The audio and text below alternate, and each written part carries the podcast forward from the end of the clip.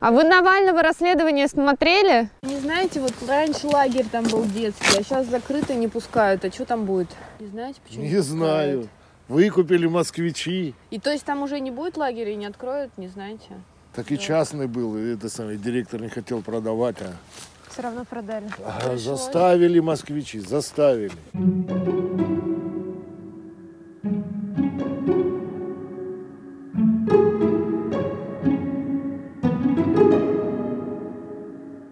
Привет! Это подкасты проекта. Здесь мы вместе с авторами обсуждаем тексты, которые выходят на нашем сайте каждую неделю. Меня зовут Соня Гройсман.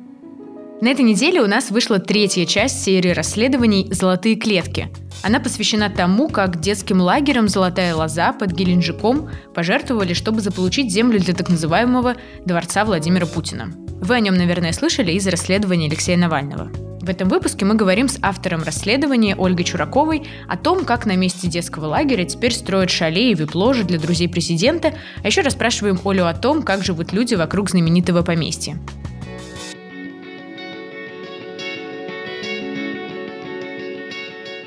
Оля, привет. Привет, Соня, привет, дорогие слушатели. Я правильно понимаю, что ты, как и многие, за темой дворца начала следить после видео Навального или в какой-то другой момент? Но мне кажется, что после расследования ФБК и Навального про так называемый дворец, внимание всех журналистов, особенно журналистов-расследователей, было приковано к Краснодарскому краю, Геленджику, Просковеевке. Я думаю, что все редакции, хоть сколько-то занимающиеся независимой журналистикой, сидели и рыли, что же там можно найти нового, что можно еще рассказать. Вот, например, наши коллеги из открытых медиа сразу же поехали на место и сделали огромный путеводитель по землям. Ну и мы, естественно, тоже очень хотели встроиться в эту повестку и что-нибудь интересное читателям рассказать. Мало того, за дворцом мы следили и без э, Навального сами, давно хотели про него тоже делать историю. ФБК нас в этом смысле, к сожалению, опередил. У нас э, был инсайт, что президент живет там действительно какое-то время, проживает, что он так или иначе проводит там время, и мы были очень расстроены, когда вышел этот материал ФБК по журналистке, что мы упустили эту тему. Здесь мы должны сказать, э, согласно российскому законодательству, что ФБК выполняет функцию иностранного агента. Да, в общем, если почитать расследование ФБК, то, пожалуй, там есть все, что только может пожелать расследовательская душа, но вопрос того, как, собственно, земли, которые принадлежат дворцу и активам дворца передавались номиналам, и как они переходили от собственников и от местных жителей, например, к тем самым номиналам, этот вопрос как-то там особо не поднимается. Если посмотреть, там очень много всяких финансовых схем, проводок, выписок, но вот про это ничего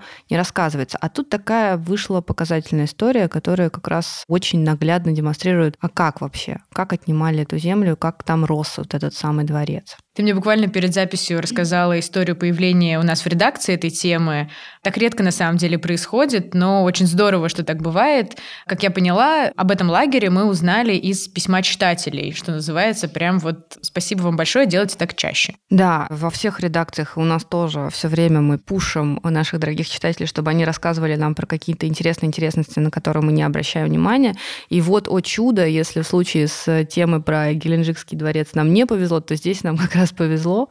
И неравнодушная читательница действительно прислала такое письмо о том, что был такой лагерь «Золотая лоза». Она очень много пишет, что это был такой популярный, прекрасный лагерь. Он пользовался спросом. Но вот какое-то время назад там все вот это случилось, его продали. Пожалуйста, обратите на это внимание. И заканчивается ее письмо такой фразой. Интересно, кто теперь живет в корпусах лагерей? Ну, это вот рубрика «Спрашивали, отвечаем». Дорогая Катя, надеюсь, мы ответили на ваш вопрос в своем расследовании. Ну и дальше, как я понимаю, началась обычная журналистская работа, да, по выяснению, доказыванию, что там было и что сейчас. Ну да, дальше все стандартно. Мы пошли смотреть, кому принадлежал раньше лагерь, э, кому принадлежала территория, кто пытался его покупать, рядом с чем он находится. Лагерь, кстати, стоит всего в паре километров от того самого дворца. Рядом с ним пограничная застава огромная. Ну и в 5-7 минутах, наверное, галечный пляж. У него нет отдельного выхода к э, морю, но он очень-очень близко к нему стоял. А вообще изначально это была база отдыха. И до появления дворца там была такая, ну, черноморская курортная прекрасная жизнь маленького поселка. Давай немного про этот лагерь поговорим. Э, как я понимаю, это в отличие там от э, соседнего Орленка, этот был такой простой лагерь для местных ребят из Краснодарского края, куда они очень дорого относительно стоили путевки и могли приезжать все желающие. Да, основной поток был действительно детей, наверное, из Краснодарского края, хотя если почитать сообщество, то можно встретить там детей абсолютно отовсюду. Очень много из Пензы приезжали. Путевки относительно недорого стоили, действительно по местным меркам на смену на 20 дней можно было уехать за 20-25 тысяч. И вы знаете, наверное, что до половины суммы могли оплачивать власти, потому что многим предлагают путевки в такие лагеря от работы тем же, допустим, атомщикам. За смену в этом лагере могло отдыхать смена это 20 дней, напомню, кто давно не был в лагере детском. 21. Да, 21. За смену могло там отдохнуть, ну, 500-550 человек. Как нам рассказывали, всегда он был забит. Да, как я уже сказала, он все свое время, все свое существование принадлежал атомщикам. И вот в конце 90-х, когда Минатом стал уже Росатомом, здесь стоит сделать сноску и напомнить, что долгие годы Росатом возглавлял первый замглавы администрации президента нынче Сергей Кириенко. Правда, когда все происходило вот это вот ужасное с лагерем, он уже работал в администрации президента, но он до сих пор глава наблюдательного совета этой организации. Кроме детей-атомщиков, которые там действительно были каждое лето с вот этим energy camp ом, туда приезжали самые обычные школьники, очень много было спортивных, сборных команд. Ну, в общем, обычный лагерь. Дети из детских домов тоже отдыхали. Даже нашли мы в Инстаграме фотки отрядов МГЕР, Молодой гвардии Единой России. Даже их туда привозили. Это уже, правда, было в последний, по-моему, год существования лагеря. Но вот даже провластные отряды молодежи успели там отдохнуть. В общем, довольно стандартный лагерь. Дискотеки, экскурсии, море рядом. Если почитать сообщество лагеря ВКонтакте, то можно выделить три запоминающиеся штуки из этого лагеря.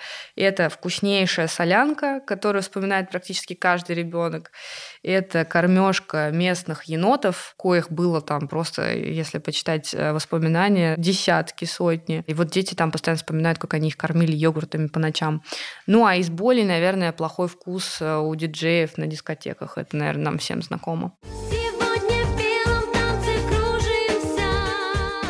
Там периодически делали ремонт. Если говорить о его внешнем виде, чтобы вы немножко себе визуализировали, как он выглядел, то это был такой в лучшем, наверное, представлении этого понятия советский лагерь, такой как из фильма «Добро пожаловать» или «Вход воспрещен». Такие покосившиеся местами веселые деревянные корпуса, старые такие танцевальные площадки. В общем, наследие Советского Союза, но за ним ухаживали, его ремонтировали, и, в общем-то, после 90-х его привели в порядок и прочесали. То есть э, он пользовался спросом и популярностью. Но дети про него вспоминают очень большое большой теплотой, действительно там прям много воспоминаний хороших. Каждый день были какие-то интересные мероприятия, которые вожатые готовили. Каждый день были дискотеки, а в том же Орленке это один раз в неделю. Вот, а всем детям хочется как раз почувствовать себя взрослыми, там, повеселиться, потанцевать. И после этого была свечка, что было вообще самым душевным мероприятием. То есть там была ну, такая атмосфера, которую я не встречала ни в одном другом лагере. Я даже сама начала немножко ностальгировать по своим годам, э, сменам бесконечным, которые я провела в лагере, там тоже как раз в соседнем Орленке, о котором говорит как раз девушка, с которой ты общалась. В общем, я бы, наверное, тоже расстроилась, если бы в какой-то момент какие-то большие дяди, в общем, начали бы рядом какую-то большую стройку. Итак, в какой-то момент э, в Просковеевке как раз эти самые большие дяди появились, и рядом началась стройка того самого объекта.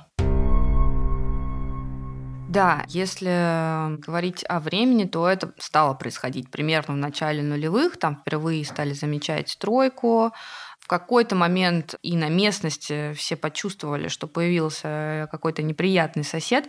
Первым звоночком для лагеря непосредственно стало то, что рядом с территорией выросли виноградники. А в 2011 году их хозяином стала лазурная ягода. Возможно, вы эту компанию уже слышали или помните.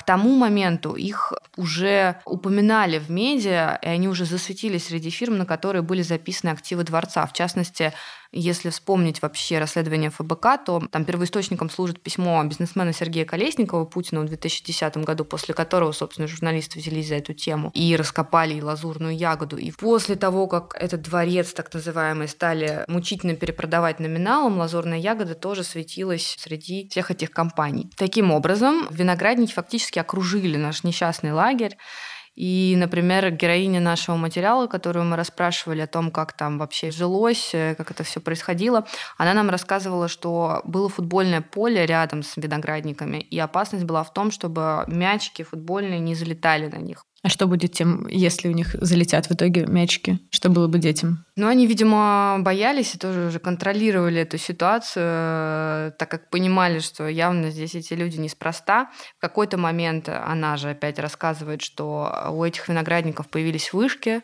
вышки патрулировались непонятными людьми в форме. То есть дети, конечно, их не идентифицируют как ФСОшников или ФСБшников, но по ее словам, было очевидно, что люди непростые, как бы шутки с ними шутить не стоит. Кроме того, их все время предупреждали об этом начальство лагеря, вожатые. Ну и вот мы переходим плавно, наверное, к теме того, как сами дети относились к тому, что под боком такое развивается. По ощущениям и по разговорам с ним, фильм Навального, конечно, вообще не стал откровением. То есть они уже знали о том, что у них этот сосед появился с момента как раз виноградников, а то и раньше. Примерно 2010 год, когда уже существует понимание о том, что все, здесь что-то происходит.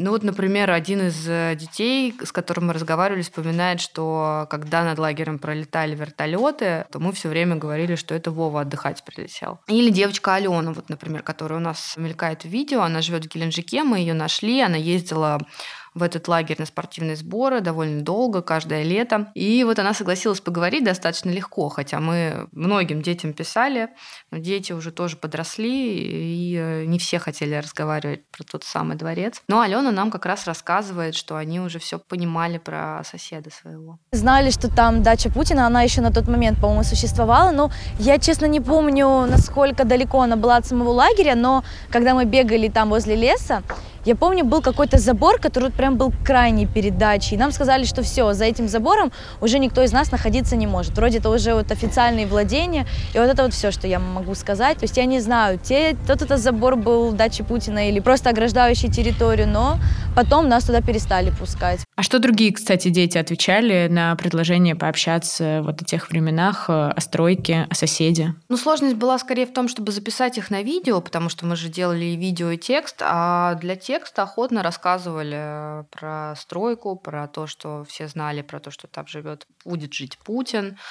Вспоминали, что многим говорили, что не нужно ходить в лес. Там лагерь, если посмотреть на территорию или на фотке, лагерь, получается, примыкает к такой небольшой горе. Эта гора считается уже территорией погранзаставы, а дальше за этой горой земля ФСБ и уже непосредственно владение как раз того самого дворца. То есть он почти вплотную стоит. И дети нам, например, рассказывали, вот уже сейчас не скажу, сколько их было, но очень многие вспоминали историю, что в один из прекрасных летних дней физрук этого лагеря пошел на пробежку, как он это делал каждый день, и, как обычно, добежал до моря, а дальше побежал вверх как раз в этот самый лес. Но по пути ему уже встретились сначала два пустых КПП, а на третьем КПП уже его ждали люди в форме. В итоге бедный физрук отъехал в местное отделение полиции до выяснения личности и уже вернулся в лагерь только к вечеру. Вот эту историю дети очень хорошо помнят. Ее, видимо, потом рассказывали уже следующим сменам а, для того, чтобы предостеречь детей от каких-то несанкционированных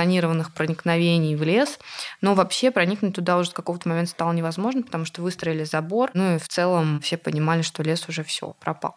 Ну и, видимо, вечно так продолжаться не могло, да, что ФСО будет вручную отлавливать каждого физрука, который решил побегать, и решили каким-то образом это прекратить, да ведь? Ну да, и чтобы мячики не залетали, чтобы силы не уходили на то, чтобы ловить детей физруков в лесах. И тут мы возвращаемся к тому, что владелец лагеря — это вообще-то госкорпорация Росатома у нас, а точнее подведомственная ей структура, НИИ, научный исследовательский исследовательский институт. И в 2017 году была последняя летняя смена. Слухи о его продаже начались где-то примерно среди персонала лагеря непосредственно с 2015 года, то есть с момента, когда там шла активная стройка по соседству так называемого дворца. И вот в 2017 году Русатом принимает решение продать этот лагерь. Дети в контакте, если смотреть по времени, там панические сообщения сразу же, что правда, слухи, что продают, а вот, а когда мы узнаем, там с самого начала года десятки этих постов о том, что неужели наш лагерь закрывают. То есть вы предполагаете, что их каким-то образом вынудили продать эту территорию? Да, его продали не первому же покупателю, да, который предложил бы какую-то большую хорошую цену, а тут делаем, как говорится, выводы, кому продали. Да, вот здесь мы, видимо, подходим как раз к развязке. Первый раз его выставили на открытые торги за 66,5 миллионов рублей. Ну а дальше стало происходить странное. Лагерь попытался купить один местный бизнесмен, Дмитрий Южик, мы с ним разговаривали.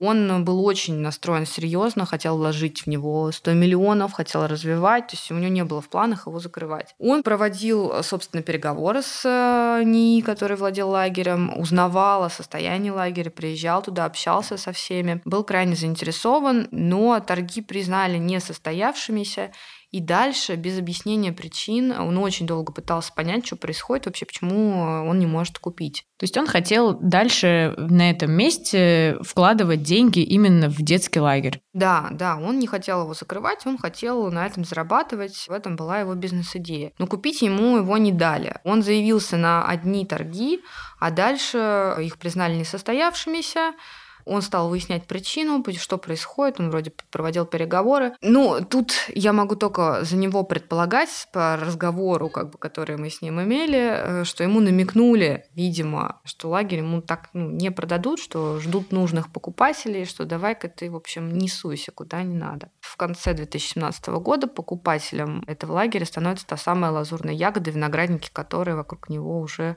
давным-давно растут. А тогда лазурная ягода была записана написано на Браудерсо и Борис Титову. Вы помните тоже по расследованию ФБК, что там сложная история владений и номиналов. В какой-то момент все было переписано на Брау, но позднее компания перешла давним хорошим друзьям Путина, это Геннадию Тимченко и Владимиру Колбину, сыну его покойного друга Петра Колбина. И эта компания тоже как раз фигурирует в расследовании Навального как одна из тех, на которые записаны активы дворца. Лазурная ягода, которая владеет виноградниками и шато, принадлежит некоммерческому партнерству в развитии аграрных инициатив. Это специальный фонд, принадлежащий тому же Колбину и нашему старому знакомому Геннадию Тимченко. А кто-то из руководства лагеря вообще знал, что его вот-вот э, закроют и продадут? Ну, слухи, как я уже говорила, ходили с 15 года среди вожатых с момента активной стройки по соседству. Но директор, конечно, как нам уже местные жители рассказывали, когда мы приехали в Просковеевку, тоже все понимал, очень не хотел продавать, и это было видно, когда мы ему позвонили и стали просить поговорить с нами. Он э, очень расстроился, сказал, что где вы были два года назад, когда его продавали и выставляли со своими вопросами, вот вас это ничего не интересовало. Но было понятно, что, конечно, руководство в курсе, но что они могли сделать формально, это, собственно, все таки Росатома. Вот вам бы эти вопросы позадавать два года назад, когда на аукцион поставили. Сотрясать воздух сейчас просто бесполезное дело. Дети грустили, дети попытались побороться. Девочка Соня Брагина, сейчас уже девушка, писала петицию на Change.org на имя Путина, что, конечно, комично, учитывая, кому все это досталось в итоге. Она же писала письма в Минобр, местному правительству, местным властям Геленджика. Из Геленджика, кстати, ей пришел очень забавный ответ, где говорил, что лагерь классный, хороший, хотим сохранить, ну, по сути, ничего. Ну, то есть, либо они еще были не предупреждены, что там будет делаться, либо не сообразили, либо решили отписаться. Тысячу подписей собрала петиция Софьи на Change.org, что, в принципе, неплохо для такого кейса. Если почитать комментарии, то там подписывались и родители, и дети, и вожатые. Ну, ничего сделать не смогли закрыли? Знаете, я была в более крупных лагерях до этого, то есть в Орленке, например, еще у нас в Анапе есть «Жемчужина России», но там, да, там была более крутая, скажем так, инфраструктура, разные кружки, секции, но там не было такой души. И что, как дальше там развивались события? Лагерь, как я понимаю, пришлось снести, и вот что на его месте в итоге построили? Почти сразу начался снос спортивных площадок. Ну а дальше все закрыли забором, везде повесили таблички, что снимать нельзя, частная территория. Ну и началась стройка. Мы разыскали рабочего, который на этой стройке работает, нашли его. Он на объекте с самого начала, почти все время, что у лагеря новые хозяева. Он нам показал пропуск на стройку, где была указана его подрядная организация, и нашли мы ему, собственно, по геолокации. Попросил не указывать свое имя никак себя не раскрывать, но много чего рассказал. И... А поясни, что значит нашли по геолокации? Ну, ВКонтакте можно отследить публикацию фотографий по определенным а, местам. То есть можно взять э, точку, допустим, с точностью до 10 метров, до 50, и посмотреть, кто публикует оттуда фотки. Ну, так мы, собственно, нашли много людей, которые работают на этом объекте, написали им всем. А не то, чтобы они выставляли фотографии с подписью «Я рабочий, я работаю на путинской стройке», но было просто понятно, что там нет других строек, кроме этой, что люди в рабочей одежде занимаются чем-то около строительным, что они не местные, это важно, потому что местных почти не привлекают сейчас к строительству этих объектов. Вот, ну, собственно, так мы нашли много людей. Согласился поговорить только один. И вот, если верить его рассказу, а мы верим, потому что он предоставил доказательства достаточно убедительные, то на месте бывшего лагеря теперь построены и уже почти сданы четыре шале, в одном из которых, по его словам, будет вип-театр. Причем в основном дворце, так называемом, как вы знаете, уже и так есть небольшая сцена, и тоже есть такой театр, прям театр крепостных у Навального это описывается, как театр для крепостных. Но вот здесь тоже четыре шале и маленький вип-театр. Он нам рассказывал, что там есть гримерная комната, что там примерно 9 мест для 9 гостей, сцена. Э, внутри все в мраморе, и ходить можно только в носочках. Сколько мест, как вы думаете? А мест всего херня. Вот для того, чтобы сидеть людям, там где-то 9, 9 по-моему.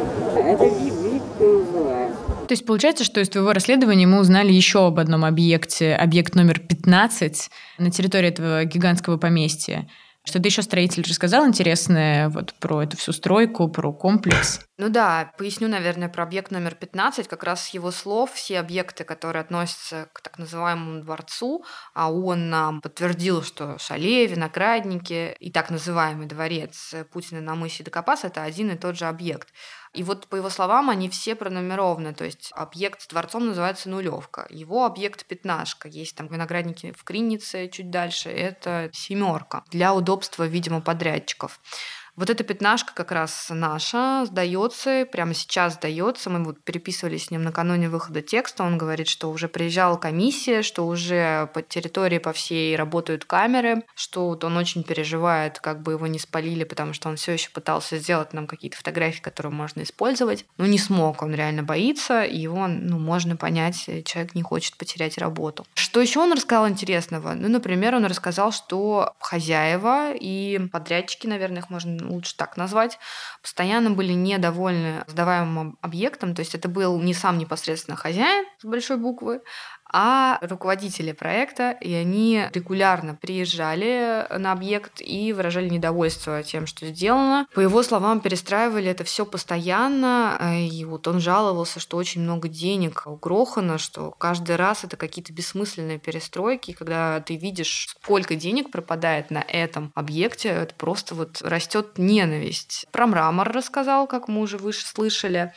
Про люстру, по его словам, он видел чек, стоила она 800 тысяч рублей. Рассказал, что, ну это, в принципе, тоже, что уже и до нас писали другие СМИ, что пользоваться на территории нельзя телефонами, что их проверяют, контролируют, ничего нельзя фотографировать под угрозой увольнения. Ну а чтобы попасть на работу, например, нужно несколько месяцев ждать проверки от ФСО, проверяют такие вещи, как наличие судимости, то есть человек должен попадать абсолютно чистым. Если ты отсутствуешь, например, на этом объекте больше четырех дней, то нужно сейчас уже сдавать тест на коронавирус, и очень проблематично зайти обратно на этот проект. Ну и еще из интересного, наверное, что зарплата вся идет налом. Это тоже, что уже писали до нас. Ну, лишний раз он это подтверждает. По-моему, порядка трех тысяч в день он получает за эту работу, не более. Ну, то есть какие-то очень такие средние, да, цифры по местному какому-то рынку строительному. Ну, по его меркам это как раз хорошие деньги, потому что он из другого региона, я не буду его называть, чтобы его не раскрыли, но для него это хороший заработок выше его обычного, поэтому он надеется на этом объекте провести еще много времени. Вот он рассказывал, что как раз после того, когда строят этот объект, они будут переведены на следующий, на Криницу, где виноградники Старый Прованс, про который тоже ФБК писал уже. Ну, то есть для него это источник заработка, он хочет там оставаться. При этом ему, конечно, не симпатизирует количество денег и то, для кого, наверное, все это строится. А что он говорит-то, для кого это все строится? Напрямую он не отвечает на этот вопрос, а он улыбался, когда мы его спрашивали. Ну, то есть смысл такой, девочки, вы все сами понимаете, называть я ничего не хочу никого по именам, по фамилиям, но такая стройка с проверкой от ФСОшников, как вы думаете, мол, для кого это все может быть?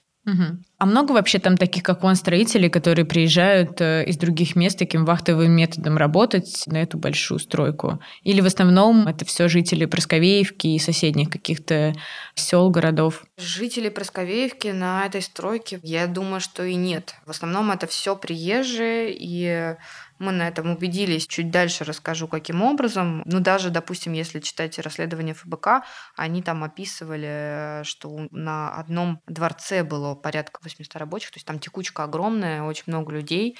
Здесь тоже мы все разы, когда мы приходили к воротам этой стройки, мы видели, что выходит куча людей, что они некоторые уезжают на машинах, что есть у них даже несколько автобусов служебных, которые их оттуда увозят. Не все живут там, на территории кто-то приезжает. Двоих людей мы встретили, они жили в Геленджике приезжали проверять то ли электрику, то ли еще что-то. Ну, в общем, это скорее, конечно, вахтовая работа, которую люди съезжают из других регионов. Ну вот ты говоришь, что вы к забору приходили, а никаких у вас не было проблем с местными пограничниками, с ФСОшниками. Надо, наверное, пояснить, что Оля действительно ездили с другой нашей коллегой Олей вместе в Геленджик, чтобы снять фильм небольшой. Я его, пользуясь случаем, тоже рекомендую посмотреть на нашем Ютубе. Там можно как раз увидеть все то, о чем мы говорим, и все и виноградники, и шале даже можно подглядеть. Но только после того, как дослушаете этот выпуск. И вот как раз вы пытались подходить к воротам, общаться там с кем-то. Не возникло ли у вас никаких проблем? Насколько это вообще сложно там работать журналистом теперь стало? Ну, это, мне кажется, можно было снимать отдельный фильм про то, как мы пытаемся вызнать что-то уже в самой Просковеевке. Мы пошли на этот пляж, стали снимать море, даже, в общем, ничего криминального особенно не снимали. И нам стал кричать пограничник сверху с этой горы, девочки, девочки, девочки, подойдите сюда, пожалуйста. Достаточно вежливо. Мы к нему подошли, и он так лениво нам, ну, удалите, пожалуйста, свои фоточки. А мы, э, ну, только приехали, в общем, сразу же какое-то предвкушение проблем. Он говорит, ну, если вы не удалите, мне сейчас придется вызывать группу, наряд, они вас все равно заставят удалить. В общем, удалите, пожалуйста, сами. Ну, мы ему показали все, что мы сняли, все это удалили. Дальше я помню, спросила его, почему на пляже так грязно. На что он мне ответил, что был шторм и еще не успели убрать. На пляже действительно было ужасно грязно, и еще лежали трупы птиц. По поводу передвижений, да, это было достаточно экстремально, потому что там сейчас нет туристов, то есть это курортный поселок вне сезон. И кроме рабочих, получается, и нас там, по сути, никого и нет. Местных жителей, ну, фактически нет, потому что все жилые дома самой Просковеевки находятся чуть выше, в 10 минутах езды на машине от пляжа и от места, где идет стройка. А непосредственно около стройки никто не живет. Там есть два магазина, одна гостиница «Райский сад» и объект, где живут рабочие. Естественно, там две девчонки, которые там несколько дней шляются, я думаю, что вызвали подозрения, потому что я вот читала репортаж, например, Ильи Азара из «Новой газеты», и он написал, что как только он приехал в Просковеевку, сразу заметил за собой слежку. Мы, естественно, ожидали чего-то того же самого, но как-то это миновало. Может быть, потому что мы уже были, наверное, 150-м журналистами, которые туда приехали. Может быть, потому что как-то нам повезло. Неизвестно, но Например, когда мы пошли снимать этот объект с горы, напротив стройки, я была уверена, что все, вот, это будет наша последняя съемка. Мы сейчас туда поднимемся, и все, нас там встретят, потому что невозможно. Эта гора, она находится прямо над скалой Парус, прямо напротив пограничной заставы и напротив этого объекта. И в моем представлении это то, что должно как простреливаться, потому что, ну а вдруг там какой-то вражеский дрон залетит еще и после всех этих новостей. Но в итоге мы, значит, с Олей, продюсером, нашли такую лазейку, а это все как бы залезть на эту гору можно с территории гостиницы «Райский сад», которая была единственная открытая, мы там были единственными постояльцами. Вот мы нашли такой подъем, он почти вертикальный, на этот холм, и начали туда забираться. И мы карабкаемся, и я снимаю какие-то смешные видосики, сама думаю, ну блин, сейчас досмеемся. Мы туда поднимаемся, там очень тихо, красиво, такой лес, и как-то нам удалось спокойно все там записать. Мы сняли стендапы там, записали крыши этого шале, они хорошо, правда, видны были. И в итоге мы стали спускаться, пройдя почти насквозь территорию этого холма, и увидели, что там такая нормальная дорожка, а мы там карабкались как черти по ней, рискуя своими ногами и головами. Вот, ну, в общем, пограничников мы там не встретили. А так там все очень напряженные, и, конечно, нас все почти спрашивали, а что вы тут делаете, вы приехали вне сезон, администратор, например, гостиниц, когда мы снимали, э, фоткали виноградники, стала спрашивать, зачем мы снимаем, вообще здесь снимать у нас нельзя. Ну, то есть они там к этому, в принципе, привыкшие и, и уже сами, сами себе цензоры такие. А что вообще местные говорят? Вам уже удалось, да, с кем-то там поговорить? Как они относятся к этому соседству? Оно им скорее как-то помогает или, наоборот, мешает? Вот как раз из того же репортажа Азара, по-моему, он там писал о том, что из плюсов там им провели газ и свет людям в деревне, но так в целом они не очень довольны тем, что сейчас происходит. И, и происходило в последние годы тоже. Ну, мы, конечно, поговорили со всеми, с кем смогли, но люди там, откровенно говоря, не были расположены вообще к разговорам. То есть на моей памяти это какой-то вот прям, то ли нам так не повезло, то ли, может быть, уже мы приехали к тому моменту, когда их все уже достали, все, кто только мог. Но с нами, правда, неохотно разговаривали. Здрасте, а мы журналисты, можно с вами поговорить? Некогда. Простите, а не знаете, вот раньше лагерь там был детский, а сейчас закрытый не пускают. А что там будет? Не знаете, почему? Не знаю. Выкупили москвичи. Ой, там уже куча охраны. Это частная территория, я не знаю ни о, ни о каком детском лагере, я не имею ни малейшего представления. Но единственное, кто с нами по-доброму, по-хорошему поговорил, это, наверное, была продавщица в магазине прямо рядом со стройкой, которая, впрочем, вообще живет какой-то своей реальности. И когда мы ее спросили, а что вообще там будут строить, она ответила, что, ну, наверное, коттеджный поселок какой-то. Какой коттеджный поселок? Она там работает уже вот десятилетия, ну и через нее рабочие ходят каждый день. Почему коттеджный поселок? Ну, в общем, у них какой-то есть э, пузырь свой на эту тему. И одного мы встретили человека, он был с девушкой, и он стал вообще жаловаться и говорить, что почему журналисты пишут только про этот дворец. У нас вот не ходят автобусы зимой здесь, у нас там воду отключают. Почему интересен только дворец? Это все хайп, мы здесь нормально живем.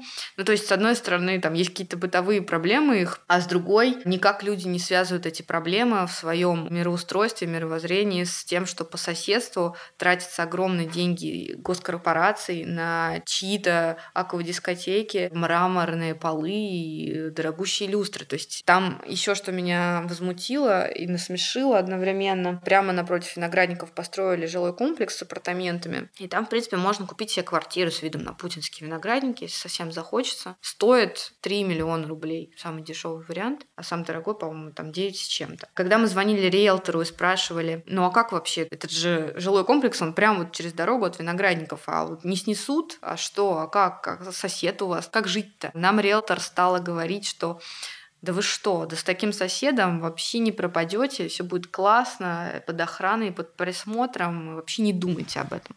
То есть есть ощущение, что людям на самом деле все равно. Хороший сосед всегда под присмотром, охрана, все. То есть дорога отличная будет, пляж будет хороший. То есть как бы э, с таким соседом, как говорится, не пропадешь. Как только мы приехали в Геленджик, это сразу было очень смешно, потому что такое ощущение, что там каждый таксист готов про это что-то рассказать. Каждый таксист буквально работал на том самом дворце, знает все. И, например, когда нас везли из Геленджика в Просковеевку, мы проезжали усадьбу патриарха.